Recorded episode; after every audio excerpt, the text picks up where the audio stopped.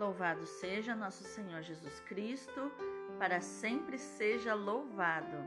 Hoje é segunda-feira, 28 de março de 2022, quarta semana da Quaresma. São Sebastião Pelczar, fundador da Congregação das Servas do Sagrado Coração de Jesus, rogai por nós. A primeira leitura é do livro do profeta Isaías, capítulo 65, versículos do 17 ao 21. Assim fala o Senhor: Eis que eu criarei novos céus e nova terra, coisas passadas serão esquecidas, não voltarão mais à memória. Ao contrário, haverá alegria e exultação sem fim em razão das coisas que eu vou criar.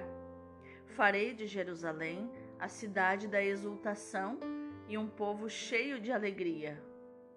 Eu também exulto com Jerusalém e alegro-me com o meu povo. Ali nunca mais se ouvirá a voz do pranto e o grito de dor. Ali não haverá crianças condenadas a poucos dias de vida, nem anciãos que não completem seus dias. Será considerado jovem quem morrer aos cem anos e quem não alcançar cem anos passará por maldito. Construirão casas para nelas morar, plantarão vinhas para comer seus frutos. Palavra do Senhor, graças a Deus. O salmo é o 29. Eu vos exalto, ó Senhor, pois me livrastes eu vos exalto, ó Senhor, pois me livrastes, e não deixastes rir de mim meus inimigos. Vós tirastes minha alma dos abismos, e me salvastes quando estava já morrendo. Cantai salmos ao Senhor, povo fiel, dai-lhe graças e invocai seu santo nome, pois sua ira dura apenas um momento, mas sua bondade permanece a vida inteira. Se à tarde vem o pranto visitar-nos, de manhã vem saudar-nos a alegria. Escutai-me, Senhor Deus, tende piedade. Sede, Senhor, o meu abrigo protetor. Transformastes o meu pranto em uma festa. Senhor meu Deus, eternamente hei de louvar-vos. Eu vos exalto, ó Senhor, pois me livrastes. O evangelho de hoje é João, capítulo 4, versículos do 43 ao 54. Naquele tempo, Jesus partiu da Samaria para a Galiléia. O próprio Jesus tinha declarado que um profeta não é honrado na sua própria terra. Quando então chegou a Galiléia, os galileus receberam-no bem, porque tinham visto tudo o que Jesus havia feito em Jerusalém durante a festa pois também eles tinham ido à festa. Assim, Jesus voltou para Caná da Galileia, onde havia transformado água em vinho. Havia em Cafarnaum um funcionário do rei que tinha um filho doente. Ouviu dizer que Jesus tinha vindo da Judéia para a Galileia. Ele saiu ao seu encontro e pediu-lhe que fosse a Cafarnaum curar seu filho que estava morrendo. Jesus disse-lhe: Se não virdes sinais e prodígios, não acreditais? O funcionário do rei disse: Senhor, desce antes que meu filho morra. Jesus lhe disse: Podes ir, teu filho está vivo. O homem acreditou na palavra de Jesus e foi embora. Enquanto descia para Cafarnaum, seus empregados foram ao seu encontro dizendo que o seu filho estava vivo. O funcionário perguntou a que horas o menino tinha melhorado. Eles responderam: A febre desapareceu ontem pela uma da tarde. O pai verificou que tinha sido exatamente na mesma hora em que Jesus lhe havia dito: Teu filho está vivo. Então ele abraçou a fé juntamente com toda a sua família esse foi o segundo sinal de Jesus. Realizou-o quando voltou da Judéia para a Galiléia. Palavra da salvação, glória a vós, Senhor. Então, quais os ensinamentos de inteligência emocional e espiritual nós podemos encontrar nos textos de hoje? A primeira leitura nos mostra que o povo regressado do exílio continua a resistir à voz do Senhor, a descuidar-se na invocação do seu nome e a cair na idolatria, provocando a sua justa ira. O profeta intervém e lembra que será diferente a sorte dos que praticam a justiça, reconhecendo a Deus o lugar que lhe pertence, ele, ele prestando né, o, o devido culto, e a outra sorte que é a dos rebeldes. Vemos isso nos versículos do 8 ao 16. O texto que escutamos hoje abre perspectivas de um futuro feliz revelando a grandeza do projeto de Deus, que não envolve apenas cada um, mas atinge todo o universo. Os sofrimentos passados vão ser esquecidos, porque Deus vai realizar uma nova criação. Nos versículos que escutamos, parece se misturarem o cântico do coração de Deus e o da humanidade ao júbilo divino, né, nessa alegria divina pela sua cidade santa, pelo seu povo renovado, corresponde a alegria do mesmo povo perante a maravilhosa recriação operada por Deus. Na Nova Jerusalém cessará toda tristeza, a elevada mortalidade infantil também será grande a longevidade do povo. A liberdade e a estabilidade política garantirão a prosperidade e a paz. Esta promessa se realizará definitivamente em Jesus Cristo, que pela sua obra salvífica transformará o mundo. Já no Evangelho, São João, narrando então a cura à distância né, do filho do funcionário real, ele quer nos apresentar Jesus como palavra de vida. O Senhor regressava a Galileia. A fama do que fizera em Jerusalém durante a festa tinha, já tinha chegado como notícia lá. E dessa vez os galileus o receberam bem. Mas Jesus decide ir a Caná, onde fizera o seu primeiro milagre. Surge então o funcionário real que lhe pede para descer a Cafarnaum para curar o seu filho doente.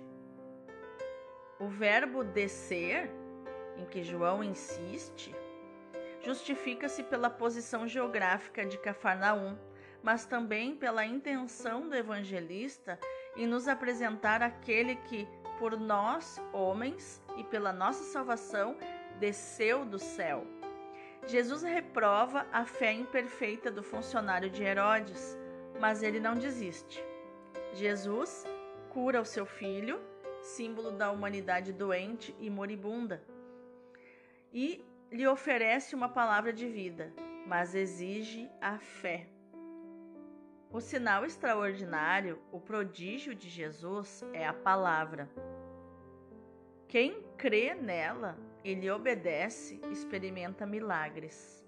O funcionário acolheu a palavra: Vai, que o teu filho está vivo. Creu, obedeceu e partiu para sua casa. No caminho de casa, vieram-lhe ao encontro os servos, os seus servos, né, que lhe disseram: O teu filho está vivo. A fé que caminhou na obscuridade na incerteza do versículo 52, cresceu. E aí no versículo 53 nos mostra: acreditou ele e todos os da sua casa. Jesus, vencido pela insistência do funcionário em pedir a cura do seu filho, não perdeu, mas ganhou a fé de toda aquela família. Vamos meditar então nessa lexio divina, né? Nessa leitura orante que estamos fazendo hoje. A palavra de Jesus é o sinal extraordinário e o prodígio que nos oferece. Quem acolhe a palavra e crê nela, vê rasgarem-se horizontes inesperados, experimenta milagres.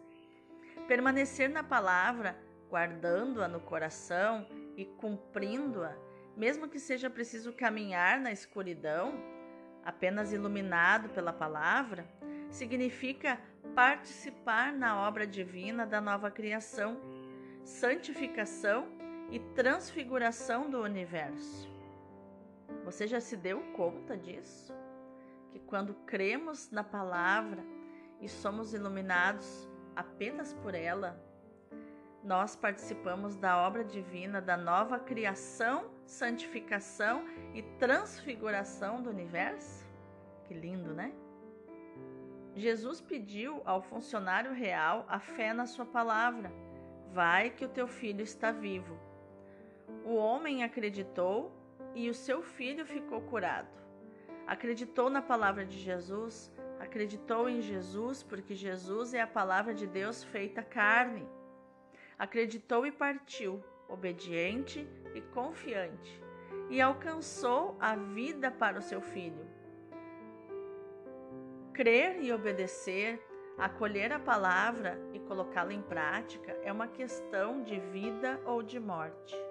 O homem aflito teve a força de crer na palavra de Jesus, que nada fez de especial, apenas falou.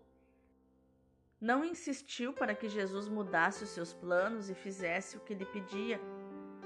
Creu e partiu confiando na verdade da palavra de Jesus.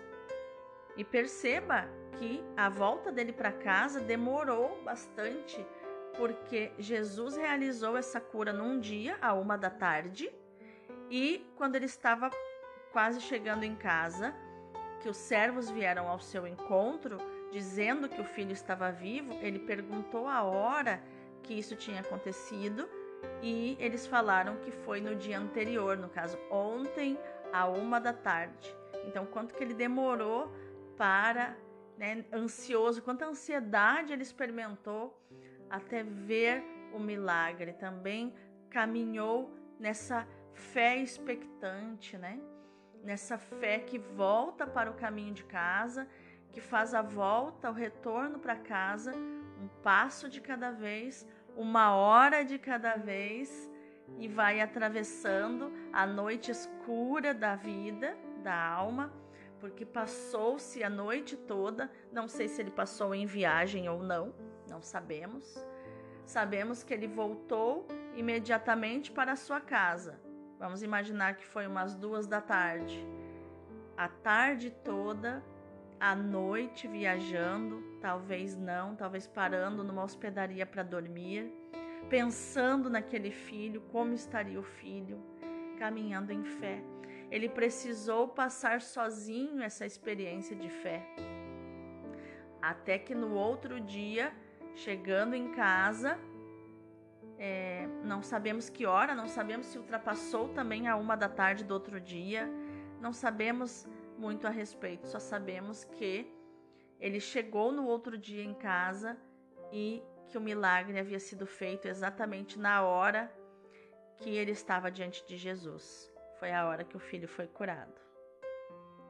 Quantas vezes também nós nos vemos na situação de ter que acreditar, ter que crer na palavra de Deus sem vermos ou antes de vermos qualquer sinal. Rezamos, somos iluminados, mas tudo parece permanecer imutável. Tudo parece silencioso. Parece que Deus está em silêncio. É o momento de progredirmos na fé, que não é simples verificação, mas crer na palavra e naquele que a pronuncia.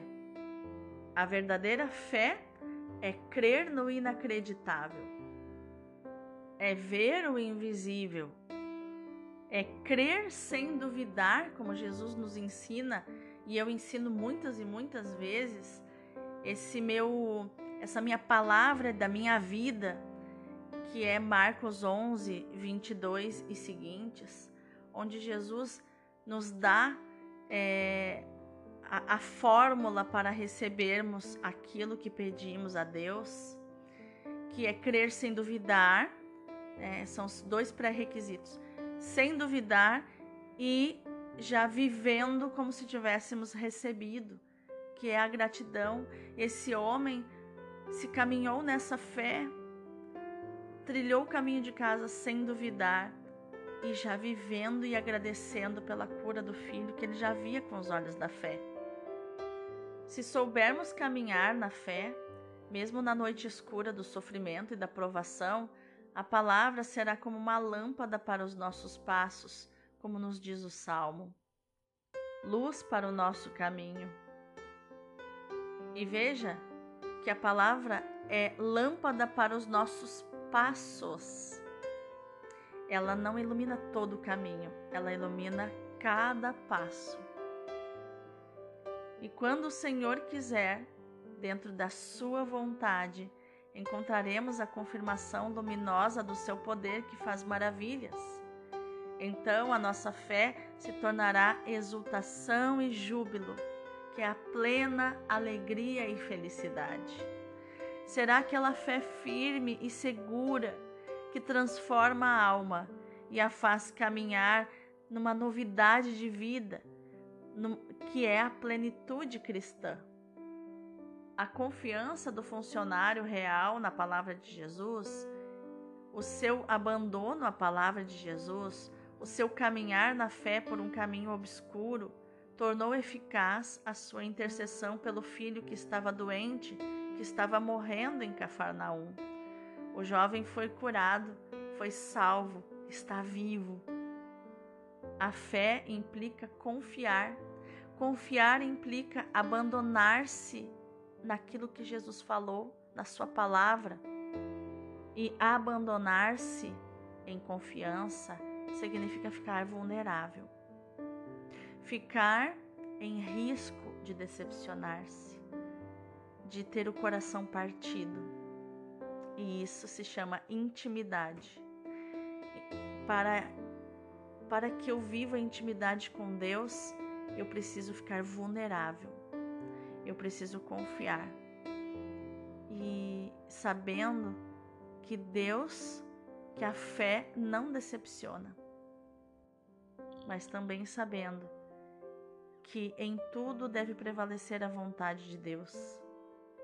Que o crer implica em esperar, assim como esse homem esperou cada quilômetro, cada metro, cada centímetro aproximar-se para ver o milagre do filho vivo.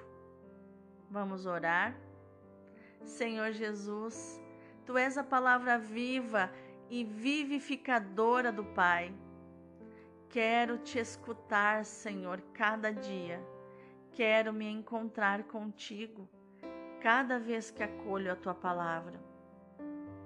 Como Maria, tua e minha mãe, quero guardá-la no coração, meditar a tua palavra, rezá-la para me entregar a ela com uma fé simples que rasga novos horizontes e faz ver as tuas obras prodigiosas e colaborar com elas. Gratidão, Senhor, pela tua palavra, que ela seja sempre a luz dos meus passos, a garantia da minha esperança, a motivação suprema da minha confiança e da minha entrega sem reservas ao teu serviço e ao serviço dos irmãos. Que a tua palavra floresça no meu coração, Senhor, e dê frutos de bem para este mundo e para o reino dos céus. Amém. Te convido, meu irmão, minha irmã, a contemplar essa palavra neste momento. E qual é então, Senhor, o caminho da paz? É a fé viva e confiante Credes no meu Pai, crede também em mim. Tendes confiança no meu Pai, tende também confiança em mim. É a fé que pacifica, não a vista. São as esperanças sobrenaturais que nos sustentam e nos consolam. A fé me faz ver Deus, a sua vontade, o seu amor, mesmo naquilo que me perturba. Devo crer sem hesitar e sem raciocinar. Não posso ter uma fé mental apenas, mas uma fé que sente a confiança de um filho no Pai, de uma criança nos braços do seu Pai. Crer com o meu coração que nosso Senhor me vê sofrer e penar, mas que também se compraz em me ver ter paciência com Ele e por Ele. Escuta os meus suspiros, as minhas orações, conta, recolhe as minhas lágrimas, abençoa os meus esforços, aprecia os meus sacrifícios, me prepara dias de graças e de consolações também. Prepara a minha coroa, a minha morada na casa da sua eternidade. Ah, a fé prática! Que fonte de graça, de paz e de consolação! Se tivesse um pouco de fé, como um grão de mostarda, se acreditasse praticamente apenas no Evangelho, se me recordasse com fé que nosso Senhor passou curando todas as enfermidades, que perdoou a Madalena, a mulher adúltera, a samaritana, que ressuscitou Lázaro, que sofreu por mim todas as dores da sua agonia e da sua paixão, que deu a sua vida para me salvar. Se me recordasse que Deus é bom, como o bom samaritano, como o bom pastor, como o pai do filho pródigo. Se tivesse uma fé mais viva e mais prática na Eucaristia, se acreditasse, se cresce confiantemente e mais firmemente que nosso Senhor foi para o céu para me preparar um lugar, estaria ainda triste, angustiado e perturbado? Não. Se pudesse crer que a cada dia que tomo a comunhão do seu corpo eucarístico no meu coração, me torno o céu de Jesus na terra, o céu de Deus Filho na terra, o seu sacrário. Ah, como esta palavra de nosso Senhor tem um sentido profundo. Que o vosso coração não se perturbe. Crede em mim como credes em meu Pai. E que esta seja a ação dessa Lectio Divina de hoje, seja a sua ação meditar, proclamar e viver esta palavra de nosso Senhor. Que o vosso coração não se perturbe, diga que o meu coração não se perturbe porque eu creio em Jesus como creio no seu Pai e meu Pai. E eu vou orar por você, meu irmão, minha irmã, para que isso se torne realidade e que você creia de todo o coração. Assim, eu deixo você com o Salmo 69, versículo 2, que diz: Deus, vinde em nosso auxílio, Senhor, socorrei-nos e salvai-nos. Deus abençoe o teu dia.